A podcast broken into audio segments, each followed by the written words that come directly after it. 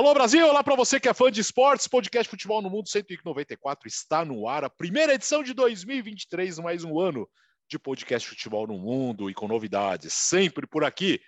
Hoje com Leonardo Bertozzi, com Fernando Campos, vamos falar muito de bola rolando na Europa. E aí, Léo, tudo bem? Tudo bem, Alex? Tudo bem, Donão? Um abraço para vocês, um abraço para o nosso fã de esporte. Enquanto a nossa equipe desfruta aí, né, dessa virada de ano, o Biratão, o Jean. Nossa equipe dos soldados, né? Os é soldados. isso, isso, isso, isso. O pessoal é. que está curtindo essa virada de ano, mas temos um reforço de luxo aqui hoje com o Donão, então vamos falar muito. Principalmente de Premier League, mas também já tem La Liga, já tem França. Quarta-feira volta a Série A italiana, então tem muito assunto já para a gente falar, Alex. E aí, dona, seja bem-vindo. Muito obrigado novamente aqui pelo, pelo convite. Primeiro, feliz ano novo, né? Todos os ouvintes, todo mundo que está aqui acompanhando com a gente. Grande abraço, Alex, Léo. Responsabilidade sempre estar tá aqui nesse podcast, né? Que eu já falei várias vezes que acompanha há muito tempo antes de entrar na ESPN e muita coisa boa para falar, viu? É um prazer. É, ele, fala, ele fala que acompanha faz tempo, até antes de chegar, mas eu nunca soube disso. Você, já, você sabia?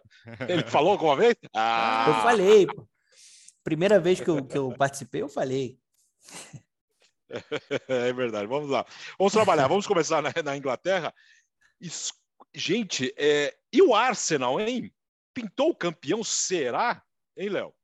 Alex Tseng, a gente passou boa parte do 2022 falando assim, é, mas daqui a pouco o City vai engrenar, daqui a pouco vai ficar difícil para o Arsenal. O fato é que sete pontos, cara. Sete pontos, né? não se tira sete pontos do dia para a noite, não. Agora, nem com os confrontos diretos o City tira, né? É claro que você pode falar, bom, tem seis pontos em disputa entre eles, então se o City fizer a sua parte nesses confrontos diretos, a diferença seria de um ponto. Mas o, o, o Arsenal está muito confiável, né? Esse tipo de jogo, esse tipo de jogo Brighton fora, a gente está acostumado com o Arsenal. Na temporada passada era aquele jogo que ia perder, ia empatar, ia dar um vacilo. Não, com dois minutos de jogo estava 1 a 0 já e o Arsenal se impôs de maneira bem impressionante. Eh, a ausência do Gabriel Jesus, mais uma vez, pesou muito pouco. De novo, com o trio da frente com, com, compartilhando os gols, né? de novo com Saka, com Enquetear, com Martinelli. Atuação monstruosa do Odegar, deixando a marca dele. E o lançamento dele para o Martinelli no quarto gol é a coisa de primor, né? De primeira. E é, até no Twitter postei na hora, lembrou muito o Totti no auge, né? Que recebia de costas já girando para acionar os companheiros em condição de marcar. O Brighton não é um time fácil de enfrentar, até porque é um time que também tenta ter a bola, e acho que foi legal porque o Arsenal se adaptou a isso, né? O Arsenal ganhou o jogo com 32% de posse de bola, diferente um pouco do que costuma fazer com o Arteta, então foi um time adaptável. E agora tem o Newcastle, né? Então, olha esse jogo a importância também, porque o Newcastle é outro time que faz uma grande campanha, mesmo que tenha tropeçado nessa rodada contra o Leeds. Não, não jogou mal também, um jogo em que a bola simplesmente não entrou. Então, vai ser um jogaço. Agora, é a primeira vez que a gente está falando também. Vamos lá é o Arsenal agora é o principal candidato ao título? Porque a gente saiu do discurso de o Arsenal não vai aguentar para o discurso de o City está ficando para trás. É, o, esse joguinho que o City tropeçou no Everton era o jogo que na última temporada era, era o contrário do Arsenal, o jogo que o City enrolava, enrolava, enrolava, no final saiu o gol e ganhava, né? E isso não está acontecendo agora para o Manchester City. Então agora é como vai lidar com isso o Arsenal? Que vamos combinar? O Arsenal para essa temporada é vaga na Champions. É ficar entre os quatro primeiros. Isso tá quase impossível perder. Então, sonhar é permitido, né? É, é só agora não, não, se colocar pressão demais, não colocar o título como uma obrigação, mas tentar jogar leve. Eu sei que é mais fácil falando aqui do, do nosso. Não, nem tem um ar-condicionado em casa, tá? Mas falando do, do, do, sofá, é mais fácil do que, do que falar por lá. Mas assim, é, é eu acho que a gente começa 2023 tratando o Arsenal como um time que pode ser campeão da Premier League seriamente se mantiver o nível que tem mantido até agora. E, e, e superou dois bons testes sem ter o seu principal centroavante. Então é para a gente levar muito a sério. E era uma rodada, né, dona? Todo mundo falava, ah, não, o Everton, uma péssima fase, o City joga em casa, o Arsenal joga fora contra o Brighton, o time, é, o time tá ajeitado no Brighton, era tudo, tinha tudo para diminuir a diferença e não aumentar, né? Então, a questão é justamente essa, né? O Arsenal ele tem conseguido passar por testes, né? É, primeiro a gente começava uma temporada e eu estou totalmente é, com a linha do Léo. A gente analisava a temporada do Arsenal para ser uma temporada de busca por vaga em Champions. É, e aí o time começa a dar respostas de que ele é capaz sim de brigar pelo título. E acho que se a gente for analisar o recorte dos últimos anos, nunca esteve tão perto da possibilidade real de ganhar um título. Né? Ele já conseguiu dar ótimas respostas nos jogos grandes, melhorou muito o aproveitamento nessa temporada contra adversários de Big Six. Aí ele dá respostas, por exemplo, como está dando no momento, é, depois da perda do Gabriel Jesus, porque é um jogador que, além de ser um jogador muito importante com bola para o funcionamento do time, fazendo gols importantes, dando assistência, sem a bola também, né? É um cara que pressiona muito, é um cara que ele foi a cereja do bolo para o Arteta nessa temporada. E aí o Enquetear entra e nas duas partidas que jogou, marcou dois gols. O time está produzindo. Hoje o melhor time da Premier League é o Arsenal, não só pelo ponto de vista de pontuação. Só perdeu um jogo até agora, né, segundo melhor ataque, segunda melhor defesa, é um time muito coeso, muito equilibrado e tem um sistema ofensivo que está machucando todo mundo. Mais uma vez a gente viu uma grande atuação do Saka, mais uma vez a gente viu uma grande atuação do Martinelli e o Odegar sendo aquele jogador que todo mundo esperava quando ele chegou lá atrás no Real Madrid, né? Só que alguns jogadores demoram um pouco mais nesse amadurecimento, nessa formação. Agora a gente vê um cara pronto. Agora a gente vê um cara que é extremamente participativo, influente dentro do jogo partidaça dele contra o Brighton, e como você disse, Alex, era um adversário muito complicado, é um adversário que está ali brigando é, no bloco de frente da, da Premier League. Já era assim com o Graham Potter e com o Deserve também está conseguindo manter um nível bem forte. Só que se analisar até o jogo contra o Brighton, a intensidade, o, o estilo forte que o Arsenal começa o jogo, abafando, sufocando, não deixando o Brighton respirar, não deixando o Brighton ficar confortável e para resolver logo a partida no início. Então, assim, é um time que está muito focado, apesar de ser um time jovem, ter uma média de idade aí de, abaixo de 25 anos, é um time muito maduro em campo, sabe muito bem o que fazer dentro de campo. E eu acho que é o time hoje mais equilibrado, a tabela diz isso. Né? É um time que, quando precisa jogar com posse de bola, ele tem variação, ele tem repertório, ele, ele consegue ser muito vertical porque tem jogadores rápidos com capacidade de desequilibrar, como por exemplo o Martinelli e o Saka, como foram citados aqui. E é um time que, quando precisa se fechar, ele mostrou que ele consegue fazer também. Fez isso muito bem, né? Se fechou, tudo bem, tomou dois gols, né? Alguns vacilos, principalmente o segundo gol ali que o Brighton faz no final. Acho que era um momento que estava até um pouco mais relaxado o Arsenal na partida, mas é um time muito perigoso também quando ele consegue ter o campo aberto para acelerar. Então, assim, com toda sinceridade, são sete pontos, né? Isso é considerável.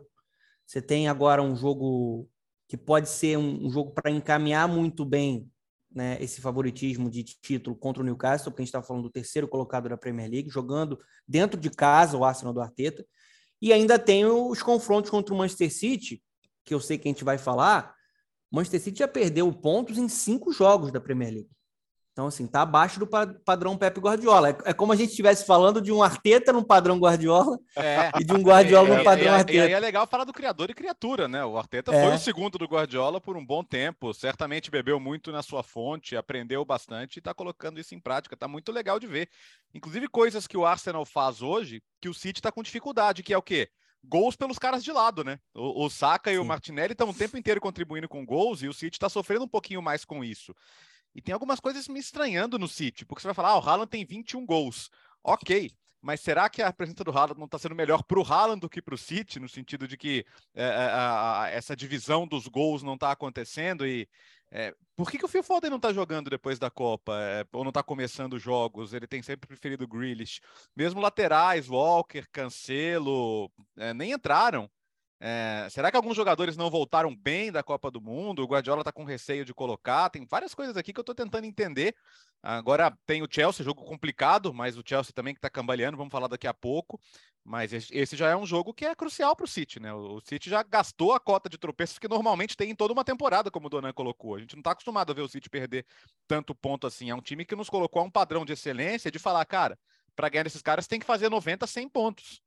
E não tá rolando isso, né? Então, é, só para é pegar o, o, só para pegar o link, Léo, é uma coisa interessante que às vezes caracterizava muito times do Guardiola antes do Haaland. Hoje a gente tem os gols muito concentrados no Haaland, como você uhum. falou, 21 gols em 15 partidas de Premier League. Brutal, absurdo, é um fenômeno. Pegando o Arsenal, a gente tem na Premier League Gabriel Jesus, 5 gols. Né? Saca, 6 gols. Martinelli e Odegar, 7 gols. Força de coletivo, né? Como é que o time está bem distribuído, como é que o time tem né, um, um bloco de frente produzindo. É, só para reforçar o que você falou aí. O, o, o mais incrível é, voltando ainda no Arsenal, é que duas partidas, né, sem o, o Gabriel Jesus Isso. e duas partidas com gol do Nketiah, né? Sim, é, com, com, com, com gol jogando bem, se associando, e, e, é um jogador que a gente fala, ah, um jogador bom para compor elenco e tal, mas tanto que a gente discutiu. Aliás, Alex Senga, até estava passando para vocês que eu estava vendo antes do, uhum. de começar o programa e podemos entrar nisso, que é a questão João Félix, né? Ah, o The Atlético publicou, Isso. a gente está gravando aqui 11, 11 e meia da manhã na segunda-feira, tá? Então vamos ver os desdobramentos. Mas que de fato a questão da relação do João Félix com o Simeone no Atlético de Madrid não vai resolver, né? Não, nunca foi segredo que, que um, um tem problemas com o outro, mas nunca foi tão claro isso também. E agora, quando você já pagou mais de 120 milhões e o jogador não está à vontade, você fica tentando arrumar soluções. E o Atlético de Madrid teria aberto para um empréstimo. E aí, quando você fala em Arsenal, que está sem o Gabriel Jesus, Manchester United, que está em busca de novas opções ofensivas, o, o, o empresário está trabalhando, né? E aí, o que, que, você falaria? Bom, é, salário, que não é baixo, né? No caso de 6 milhões de euros aí até o fim da temporada, mais 15 milhões de euros para ter o jogador por seis meses estão achando caro, né? Claro, você vai pagar 15 milhões de euros por um empréstimo até junho, é, é caro mesmo.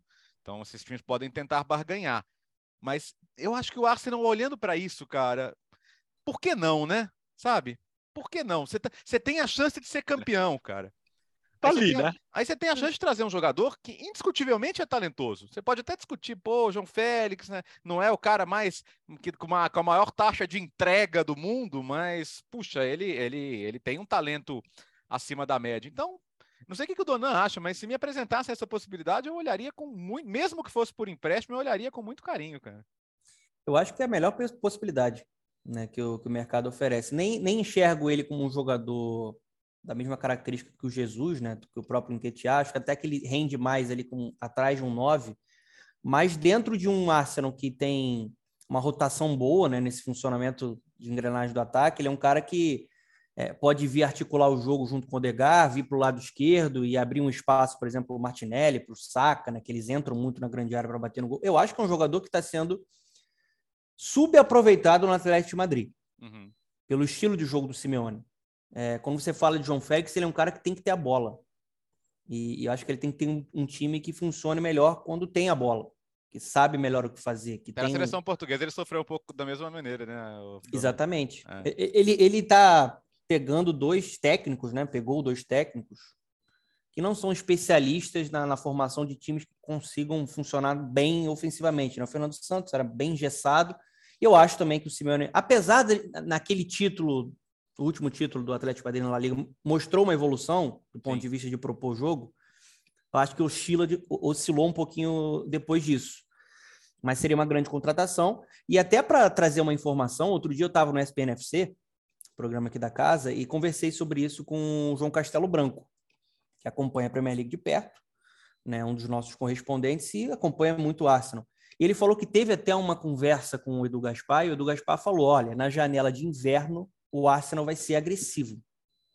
Hum. O Arsenal vai contratar, vai né, tentar encorpar um pouco mais o elenco. A gente está vendo a possibilidade do Mudrik, que é um ponta, é, e é muito bom jogador, muito talentoso, jogador do Shakhtar, né? É, seria uma contratação que até se encaixa bem com o projeto do Arsenal de desenvolver jovens jogadores e que pra, vai possibilitar o Arteta ter um elenco com um pouquinho mais de profundidade, de rotação. E tem também a situação do João Félix, então, assim, você é, está na liderança do campeonato. Sete pontos para o segundo colocado. Né? Se tem alguma coisa que pode fazer com que o seu time deslize, é talvez você perder mais jogadores e o nível cair. Então, acho que o Arsenal está vendo a, a, a, oportunidade de, de fato, ser campeão da Premier League. E, e eu acho que vai ser agressivo. Acho que vai. É vai contratar nessa janela. Eu gosto muito da ideia do João Félix. Eu acho que no Arsenal ele pode botar o talento dele para fora, que é um talento que não tem como contestar, ele é extremamente talentoso. Eu sou fãzaço do Mudrik também, cara. É, é, é, jogos que a gente já viu dele de Champions League e tal, é, é o Absurdo, talento né? tá ali, né? E a questão é que o Shakhtar agora, como o Shakhtar perdeu muito dinheiro com a, com, com a invasão russa e, e tá processando a FIFA até, né? Porque a FIFA deu aquela liberação para os jogadores e o Shakhtar teve prejuízos muito grandes, eles devem tentar recuperar tudo isso aí com o Mudrik, né? Então, estão jogando para cima, 60, 70 milhões da, daí para cima. Então, não sei se o Arsenal vai conseguir agora, mas assim, certamente eles estão demonstrando que querem e querem muito.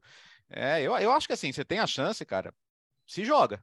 Se joga. Eu acho que é a janela de ser ousado, porque eu não sei, de repente, vai que na temporada que vem o City já não já, já volta ao nível de antes, né? E, e tropeça menos do que está tropeçando agora. Então tem que abraçar essa possibilidade, porque eu penso muito no Tottenham na chance que perdeu quando foi o ano do Leicester, né? E aí depois ver se apareceu outra chance. Sim. Eu acho que quando a chance aparece, você tem não. que abraçar e tem que se jogar, né, Alex?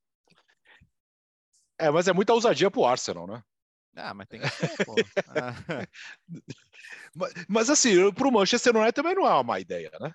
É, talvez o encaixe seja mais difícil, até como, como o Dana estava falando, né? Para encaixar, não sei se ele pisaria um pouco no pé do Bruno Fernandes lá no, no Manchester United, e, e, em termos de. Talvez o United precise mais de um homem de área, de um, de um homem de última bola, do que de um jogador com a característica do, do João Félix. Mas estão atentos. E eu tô gostando do United pós, pós pausa, viu? Tenho, tenho gostado, bem. tenho gostado. Tá jogando bem é, é, em, em, linhas gerais, né? Os, os, os, os, gols do Rashford, né? As boas participações do, do Bruno Fernandes, do Casemiro, não preciso nem falar do jogador espetacular que ele é.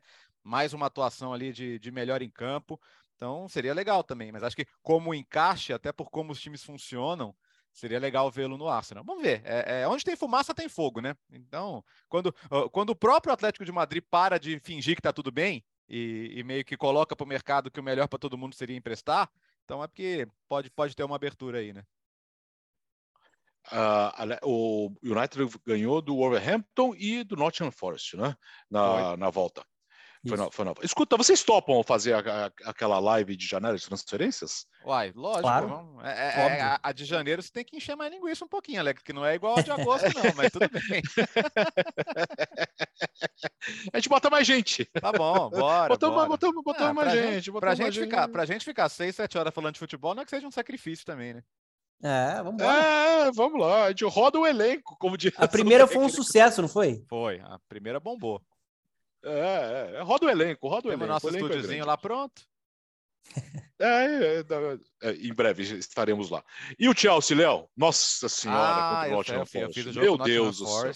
E, e, que assim, preguiça. Antes da parada, chegou a ter cinco jogos sem ganhar, né? Que é uma coisa que desde o de Mateu não acontecia na Premier League e na época o de Mateu até caiu, depois de ser campeão da Europa. Aqui o Potter não vai cair até porque ele está começando o trabalho. Mas não tá legal de ver, não, viu? O, o, Chelsea fez um primeiro tempo bom, virou ganhando, mas no segundo tempo o Nottingham Forest uh, se impôs, empatou o jogo com muito merecimento e vou te falar que no segundo tempo estaria pendendo até mais para a vitória do, do Nottingham Forest. O Chelsea é outro time que precisa olhar para o mercado. Eu sei que é uma, eu já falei aqui algumas vezes que é uma temporada de reformulação, mas é, meio campo muito pouco produtivo. É, é, a impressão que eu tenho é que seu adversário encontra uma maneira de anular o Jorginho que é o cara que faz a saída de bola, que organiza o time. O Chelsea fica sem saída, começa a, a recorrer muito à bola longa, à ligação direta, tentar só acionar eh, os jogadores de lado de campo. Uh, o punch no ataque muito pequeno. Uh, acho que o Havertz, uh, como falso 9, não pode ser solução, ele pode ser uma alternativa, mas não a única possibilidade. Mas mesmo quando o Aubameyang entrou também, não é que mudou muita coisa. O Aubameyang, aliás, foi pego num, num contrapé danado, né? Ele chegou e praticamente depois que ele chegou, mudaram de técnico. E claramente a visão que tem o Potter para o time é muito diferente da, da, da, da que ele tem para aproveitar o, o, gabonês. Resumindo, eu acho que o, o Chelsea corre sério risco de não ir para Champions e, e, tá, e tá gastando dinheiro, né? É, tá, vai, tá, fazendo, tá trazendo mais um zagueiro, o Badiachile, do Mônaco, continua falando no Enzo. Mas em que nível vai ser essa reformulação? Vai renovar com o Kanté, vai renovar com o Jorginho, vai abrir mão dos dois para ter uma revolução mais radical? Porque aí não precisa contratar um só, né? Precisa contratar mais gente também para o meio de campo. Mas é, é, talvez é uma transição que o pessoal esperasse ser um pouquinho mais suave e está sendo mais complicadinha, viu? É, eu também penso exatamente igual o Léo. Para mim é claramente uma temporada de reconstrução, de transição. Você tem mudança de técnico, é, a última temporada, se você for pensar, né, principalmente na última temporada, o Chelsea tinha dois jogadores ali que o clube apostava muito alto. Lukaku e Timo Werner. É. Seriam, foram caras que foram contratados para dar um upgrade no ataque, para dar esse peso, né, essa capacidade de definição. Não deu certo. Acho até que o Timo Werner deu certo em determinado momento, mas não como um grande artilheiro, mas para um cara que conectava bem as peças, né, na movimentação que ele conseguia gerar. O Lukaku foi um desastre. A negociação foi um desastre, era um jogador que o Chelsea esperava muito, né, a postura dele atrapalhou. E aí você vê para uma próxima temporada, problemas internos de administração na época do Thomas Tuchel e o Graham Potter, que é um cara que, para mim, tem muita capacidade, é, ele está pegando rabo de foguete, né? Não é fácil trabalhar no Chelsea, isso historicamente. É, tudo bem que ele fez um grande trabalho no Brighton, a gente está vendo o legado aí agora com o Deserbe, mas é Chelsea, né? Jogadores pesados, é, é uma pressão um pouco maior. E não tá legal realmente de ver. É um time que não tem um equilíbrio. Eu acho que o, o problema do Chelsea, se a gente for analisar campo e bola, passa muito pelo meio campo. Porque o Chelsea, que já teve um meio de campo muito forte, quando tinha o melhor do Kanté, enfim, Kovacic. Teve uma época que o, o Loftus-Cheek entrava, por exemplo, e jogava uma barbaridade. Uhum. Tinham várias opções ali que te, te davam uma tranquilidade maior. Isso não está acontecendo agora. O próprio Jorginho também.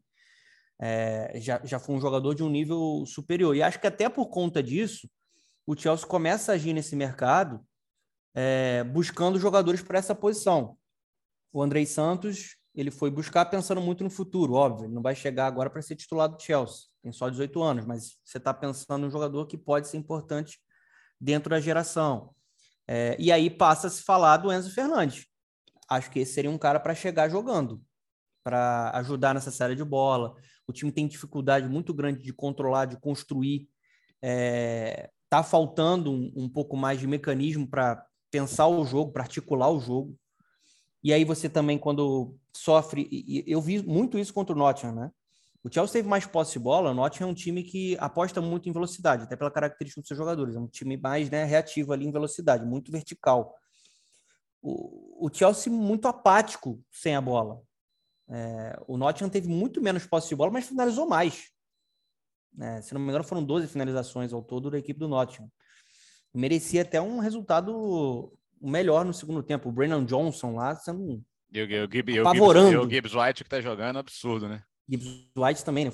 Foi caro, né? Mas é, tá jogando bem. É um jogador que, dentro dos 22 reforços lá, ele tá, tá rendendo. Mas a situação hoje para o torcedor do Chelsea é uma, acho que uma situação de paciência. É, eu já vi até algumas notícias, eu não acredito muito, né, falando que o Graham Potter poderia sair. Eu acho que é o momento de você. Se você é, aposta em um treinador da nova geração, que tem competência, eu coloco ele ali no, no patamar do Ed Howe, ali, dos jovens treinadores ingleses. Uhum. Você tem que ter paciência, cara. Ele não vai ser, apesar dele ser Potter, ele não vai ser o mágico que vai, de maneira imediata, né, transformar esse time de novo em uma equipe espetacular, uma equipe que, que vai brigar por Champions. Eu acho que você tem que ter um pouquinho de paciência, dar, dar um pouquinho de, de tempo e respaldo para ele trabalhar, para ele reconstruir esse time. Eu acho que o Chelsea vai, vai ser capaz de de novo brigar em um nível superior na próxima temporada. A atual temporada é de transição. É, não, dá, não vai dar nem tempo de fazer algum, muitas é. contratações nessa janela para ajustar o time. Acho que o negócio é só para a temporada que vem mesmo, né, Léo? É, é, claro que se desse, assim, se, se, se der para meter uma graninha no Enzo agora, já seria nada mal, né? Mas, mas é porque, o, cara, o Benfica é osso duro, né, velho? A gente já discutiu isso aqui em outras ocasiões. Pro Benfica, cara, é o seguinte, eu sei que todo mundo quer, a multa é X, a multa é 120 cai 120 na conta amanhã, ele é seu, mas fora isso, não sou obrigado, né? É, é hoje eles têm, eles têm a capacidade de, de, negociação de barganha que é toda a favor do time português, né? E apesar de ser um grande jogador, tá caro. Tá Eu sou fã do futebol é. do Enzo, mas o Benfica em julho, está falando de cinco meses, né? Seis é. meses agora. Ele pagou 18 milhões né, de, de euros, 18, né? Ao todo. Foi com variáveis, né? Com variáveis. Era 10 mais 8. Não sei nem se ele conseguiu pegar as variáveis. Então vamos botar 10 milhões de euros mais 8 milhões de variáveis. No Enzo para tirar ele do River. Aí você tem uma Copa do Mundo no meio do caminho, você tem um jogador que está jogando a barbaridade, é, ajudando o Benfica, por exemplo, a ser líder do grupo da Champions que tinha um PSG, e ele fez grandes apresentações, mas espera aí, você pagou 18 com variável, você vai vender por 120 agora? É porque o Chelsea precisa muito, esse é o problema, né? O Chelsea precisa muito, tem oportunidade de, de contratar e talvez tenha que depositar a multa lá. É, é um jogador para você também trabalhar por anos. Isso eu acho que é interessante no projeto do Chelsea. O, o, Chelsea tem pensado muito na contratação de jovens jogadores assim que podem render por muitos anos. Essa visão eu acho bem interessante. É uma visão que outros clubes da Inglaterra já, já têm há muito tempo. O Fofaná, que o Léo falou recentemente no SPNFC, é, um jogador que tem muito potencial para ataque, Marfinense, só 20 anos. Vai ter que ser trabalhado aos poucos também, assim como o Andrei Santos. E o Tottenham, que perdeu para o Aston Villa? Gente. Mas, mas não é que feio, perdeu. Hein? Perdeu sem nem é. incomodar é. o Aston Villa, cara. Oh, foi, foi o Douglas Luiz, Douglas Luiz show, né? Eu sei que eu toco no ponto sensível Sim. pro Donan aqui, mas. Saudades. É. Ah, pô, e, aliás, parênteses pro Aston Villa. O começo do Naemery é bem interessante, né? O time tá mais, mais solto, mais leve. O próprio Douglas tá, tá se beneficiando muito disso. É muito bom técnico, né? Acho que não, não tô contando nenhuma novidade para ninguém, mas é um impacto muito rápido da, da chegada dele lá no Villa. Mas, assim, o Tottenham. O Tottenham nas últimas últimas sete rodadas tomou 15 gols, cara. Então a gente está falando de um técnico que ele tem costume de montar boas defesas, times sólidos. São 10 jogos seguidos saindo atrás em todas as competições. E aí, como é que você faz? Às vezes você acorda, às vezes não, né? A gente chegou a discutir aqui semana passada com, com, com o Biratã no jogo contra o próprio Brentford, né? Que precisou ficar 2 a 0 atrás para correr atrás e ainda salvar um empate, mas nem sempre você consegue fazer isso. É, e acho que a gente está chegando naquela fase do Conte depressivo, sabe? É, que ele fala, é, mas também tem que ver que para o Tottenham ficar em quarto é um milagre, que tá, a gente tem que ver o, o que, que, o time é capaz de fazer. Tudo de novo, né? Mas assim, você, você, você chegou porque você é o cara que sempre potencializou elencos, que sempre elevou elencos de patamar. Ah, não tem. Ah, ok, tá sem Kulusevski, sem Richarlison, podemos entender tudo isso. Mas defensivamente, pô, aí tinha, tinha de volta o Couto Romero, tinha de volta o Loris, mas o Loris falhou. No outro jogo, o Eric Dyer deu um escanteio bizonho e que de lá saiu o gol. É muito erro também. Aí é claro, você vai falar, ah, o erro individual não é culpa do técnico. Tá bom, mas a postura do time é. E tem jogos que o Tottenham, enquanto não sai atrás, não, não acorda. E às vezes sai atrás e não acorda também, como aconteceu com o Aston Villa. Tô começando a sentir um cheirinho de arroz queimado, Alex, em relação ao futuro do Conte. Eu acho que ele vai jogar a toalha. Sim. Não sei se sair agora, tá? Mas final da temporada fala, ah, gente, obrigado. Muita gente fala, sonha que ele volte a Juventus, né? Muita gente no Tottenham gostaria de ter o Pochettino de volta, porque de fato ele foi o cara que levou o Tottenham mais perto, pelo menos, de grandes conquistas. É... Tô começando a sentir esse cheiro que já aconteceu em outros momentos do Antônio Conte, né? Dele falar, ah, quer saber? Não vai rolar. Tô, tô de saco cheio disso aqui, não, não é o que eu esperava, ou vai levar mais tempo do que eu esperava para ser competitivo, e aí ele é um cara que é competitivo por natureza.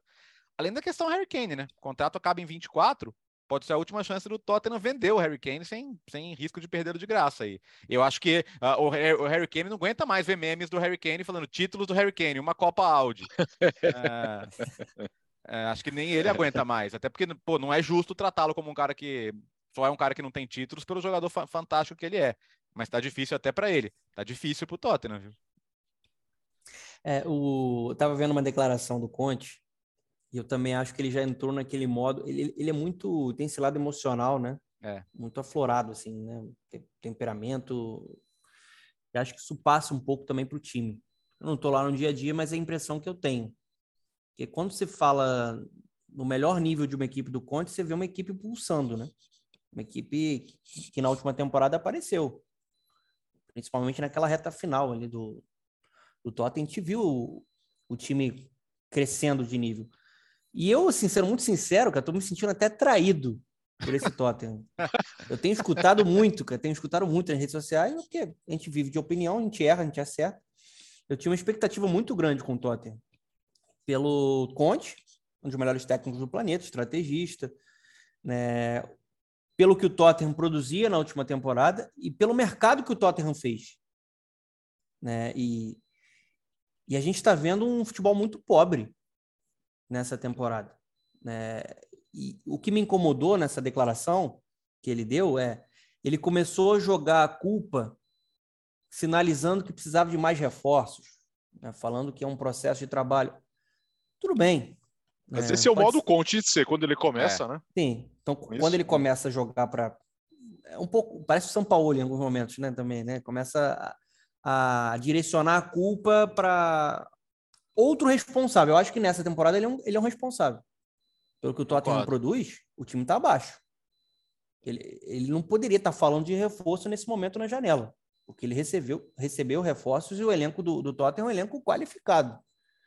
Um elenco hoje muito mais equilibrado para mim do que o da última temporada. É, falta chamar para ele a culpa, né, do que colocar só um pouquinho é, no mercado. O time está produzindo desde o início da temporada muito menos, até alguns jogadores, o próprio Som fazer a temporada muito, muito inferior ao que a gente viu na última é, temporada. É, foi só pôr o som no meu time do. Eu só pus o som no meu time do Fantasy. Puxa vida, que decepção. É, você derrubou o som, né? É, derrubei, derrubei totalmente. E olha que assim, eu, eu, eu, era o segundo a escolher, cara. Então eu podia ter escolhido qualquer, quase qualquer um, só o Salah que não, mas eu tinha todos os outros jogadores da Premier League para escolher e eu botei fé no som, mas tá bom. Mas tá, é, eu, preciso, eu preciso mudar o time. É o Gakpo daqui a pouco estará à disposição, né? Vai, pra, ah, vai ter briga aí, hein? É, o Fernando Campos já pulou na frente, mas calma, calma que tem muita gente aí. Meu time tá ruim. É, vamos para a Espanha agora. Vamos. Eu não aguento mais, não aguento mais a história do racismo.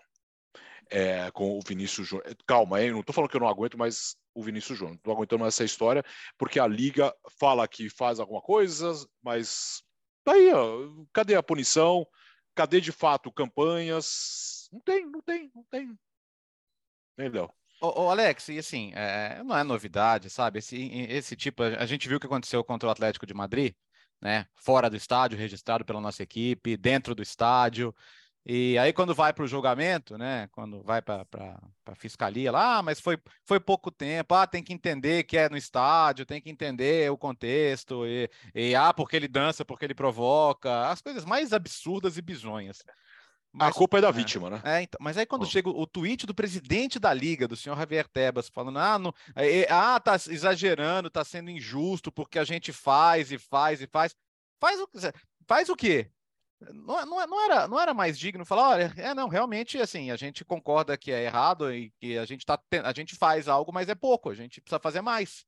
É o mínimo, né? Mostrar solidariedade à vítima, sabe?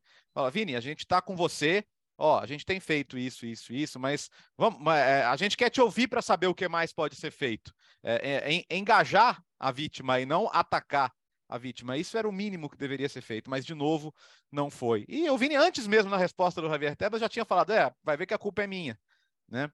E aí, e, aí, e aí o próprio debate na Espanha também é contaminado, porque aí, em vez de discutir a questão do racismo em si, eles vão discutir se a Liga persegue o Real Madrid, se a Liga persegue A ou B, se a Liga é pró, time A, time B, e também não é essa a questão.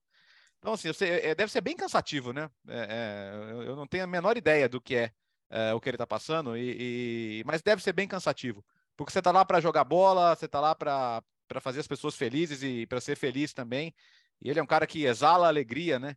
Então, quando você vê o cara submetido a isso e, e, a, e a, falta de apoio a ele. É, aí, a, sabe o que pode acontecer amanhã, cara? E aí talvez o próprio Real Madrid se engaje mais também. Amanhã o cara pode falar, ah, cara, eu quero ir para outro lugar, que isso não, não, existe lugar em que isso não aconteça, mas pelo menos algum lugar onde, onde as pessoas levem a sério o que está acontecendo, né? Porque é realmente bem cansativo. E quem perde é a liga. Muito. Simples assim. Não, e a declaração do Javier Tebas é esdrúxula, né? Ele culpa a vítima. E tem a cara de pau de falar que a, a La Liga briga há anos contra o racismo. Briga de que forma? É, só denunciando, lançando hashtag. Esse mundo não é o, o que a gente vê no mundo real. É, já passou completamente dos limites o que o Vinícius Júnior está tá vivendo, não só o Vinícius, mas o Vinícius tem sido um cara muito perseguido né, pelas torcidas adversárias. Isso aconteceu já contra o Mallorca, isso aconteceu contra o Atlético Madrid e agora no último jogo contra o Valladolid. Tem imagem, tá tudo lá documentado. É, e, e, eu vejo assim um movimento da La Liga semelhante até ao que a gente vê em Libertadores, né, da Comebol. O que que de fato é feito para combater? Existe punição? Puniram o clube? Puniram os nojentos e covardes que cometeram esses atos racistas. Não. A gente está vendo um, um, momento de complacência, uma La Liga sendo conivente e, de certa forma, compactuando com tudo que está acontecendo. E quando a gente tem é, o recado do presidente da Liga culpando e atacando a vítima, que é o Vinícius Júnior, é péssimo, né? E eu acho que é, o Hoffman fala isso muito bem e ele tem essa visão porque ele está lá, né, na Espanha. Aqui no Brasil, a gente ainda tem um país racista, né? Uhum. E a gente sabe disso. Oh. É, só que eu acho que no Brasil a gente já existe um, um, avanço maior do ponto de vista do debate, uma reflexão maior do ponto de vista do, do, do debate contra o racismo, né? Essa desconstrução da sociedade. É... Na Espanha, eu acho que isso não acontece ainda, da maneira que, que era a maneira que a gente esperava culturalmente, né? A sociedade lá ela está num nível. É, eu vou te dizer que na Europa bem... mediterrânea como um todo, viu? Talvez Sim. menos na França, mas Espanha, Itália, olha, é duro. E assim, é, se não existir essa, esse movimento de mudança, de debate dentro da Espanha, isso vai acabar sendo normalizado. E assim, é inadmissível. Isso não pode existir dentro de uma sociedade. Isso não pode existir dentro de uma sociedade. Né? Não é possível que um atleta como Vinícius Júnior, qualquer outro atleta, fique exposto a isso. Toda semana a gente tem um ato diferente e nada é feito. É, a gente quer ver punição para clube eu sou a favor. Se isso acontece e você está representando, se não tem como você é, talvez detectar quem é o cara que está fazendo, pune o clube. Começa a fazer algo de fato sério. É, e até os programas lá espanhóis não, não pensem em algo sensacionalista, né, que desvirtuam um problema, para que esse, esse problema seja debatido. Então fica aqui o, o meu abraço ao Vinícius Júnior, é, o nosso abraço aqui, né? E o apoio a tudo que ele está que ele tá passando e vivendo. É muito triste, né? A gente entrou entrar em 2023 e a gente não vê um avanço em uma pauta tão tão séria. É, qualquer tipo de preconceito, completamente por fora. Uh, na bola, na bola, 2 a 0 Real Madrid com dois gols de Karim dele, dele. Karim Benzema. Eu gosto que todo mundo posta voltou. o Karim Benzema nessa época de, de, final de ano, né? Ah, voltou, voltou. Tá, todo tá, mundo pede, né? Tá, tá, tá no ambiente em que ele é mais querido, né, Alex? Tá no ambiente em que ele, em que ele funciona bem, que as pessoas eh, jogam por ele. E não foi fácil, não, mas conseguiu uma vitória super importante para o Real Madrid.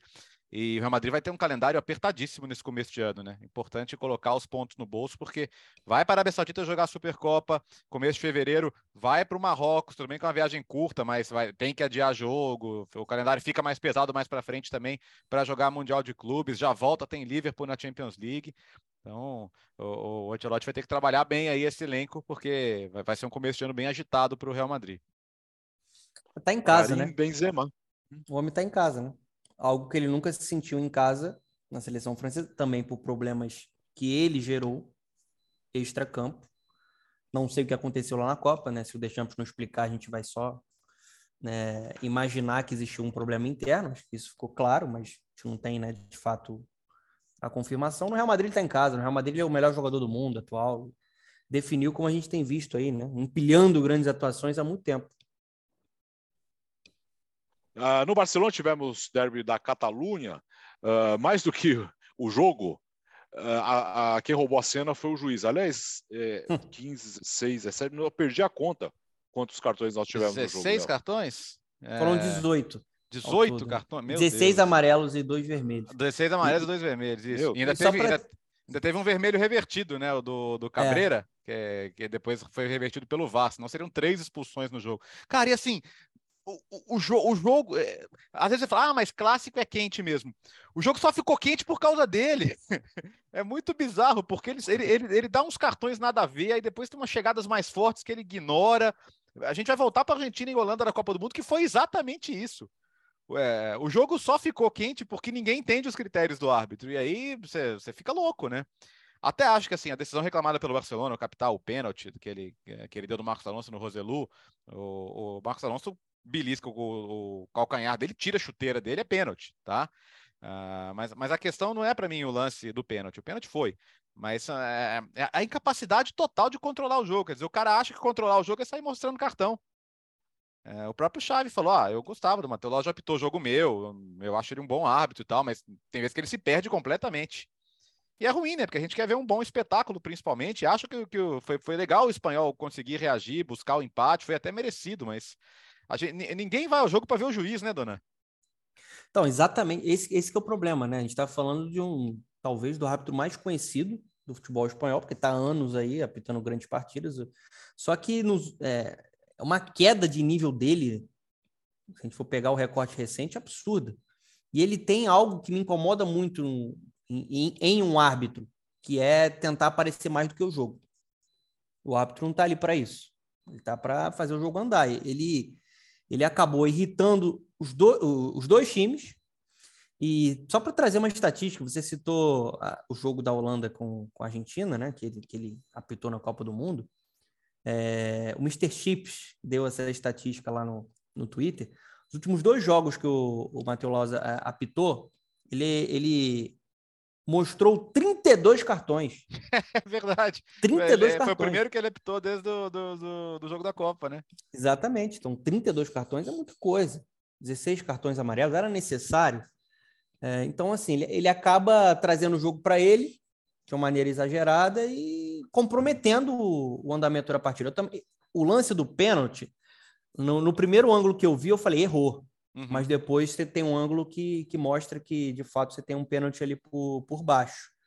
Né? E o Rossellu para aquela cobrança de segurança. Mas, é assim, é, eu acho também, a gente fala tanto e, e, e, com razão debate tanto o nível da arbitragem brasileira, eu acho que há muito tempo a arbitragem espanhola é péssima também péssimo do, do, ponto de vista de, de, controle, tecnicamente.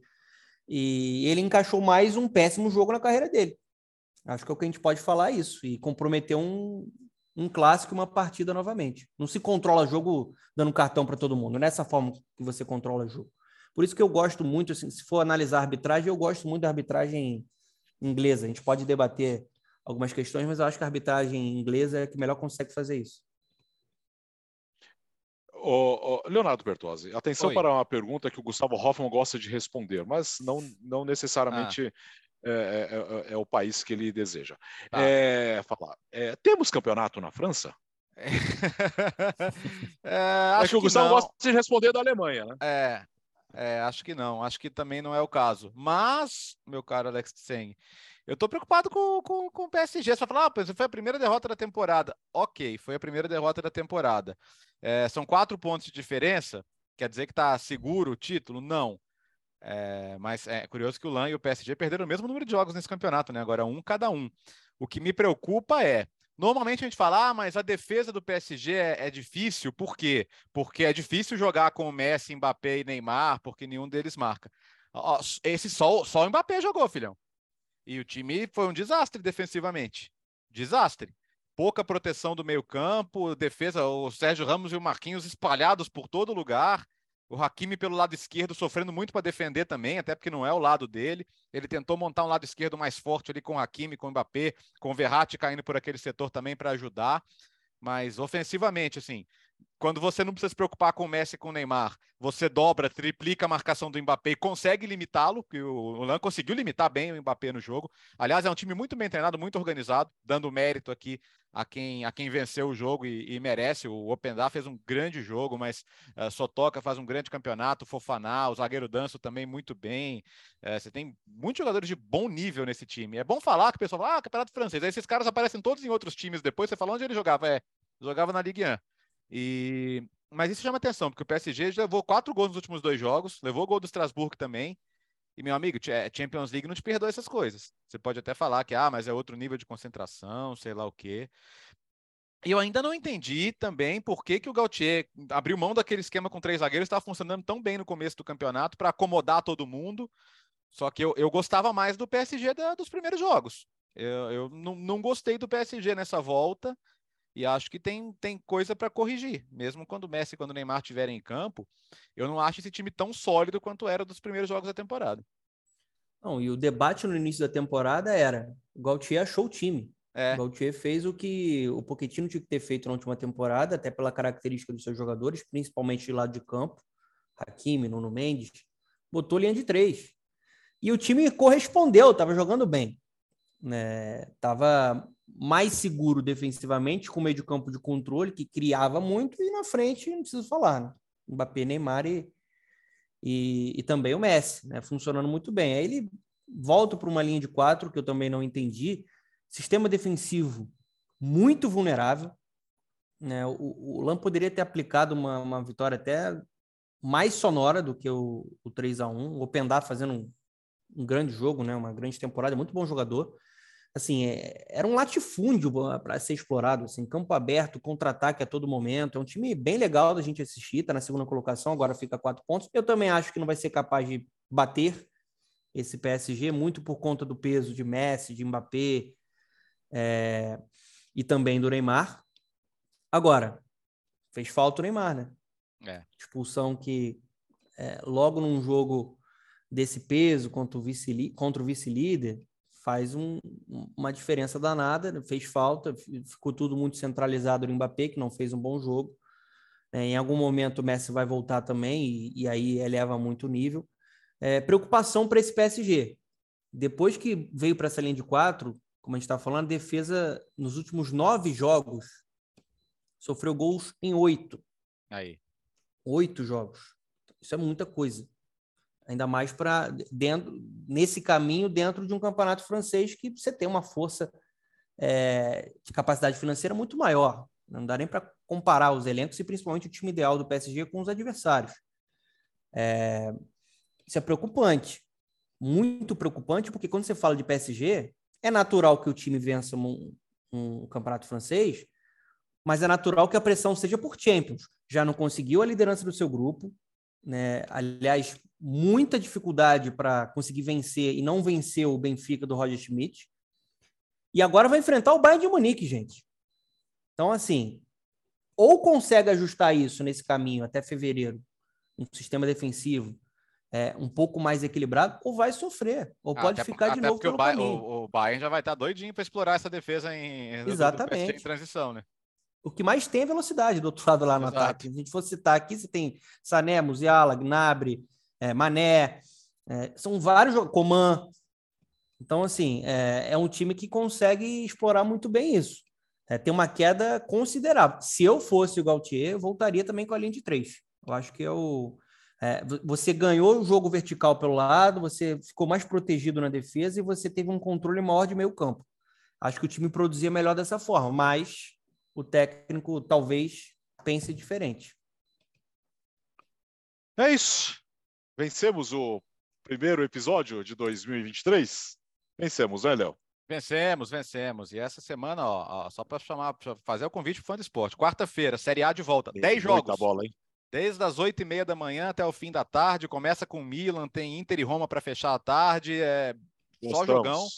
É, tem, tem Copa do Rei essa semana com, com os grandes em campo. Tem rodada de Premier League durante a semana, começando uh, hoje, segunda-feira, até a quinta-feira, com o prato principal, que é Chelsea Manchester City. Ou seja, meu meio da semana pesado aí para começar 2023 voando já. Tudo nos canais ESPN e também no Star Plus, nesta segunda-feira, dia de velório do Rei Pelé, de Edson Arantes do Nascimento. O enterro será nesta terça-feira, dia difícil para todos nós. Valeu, dono, eu volto sempre. Valeu, muito obrigado pelo convite. Está entregue, né? Estamos sempre à disposição entregue, aí. Assim. Vamos trabalhar, essa semana vai ter muito trabalho. Bom, Bom, gostamos. Podcast Futebol no Mundo 194, primeiro de 2023. Está só começando o ano, claro, com a sua parceria. Valeu e nós voltamos à quinta-feira.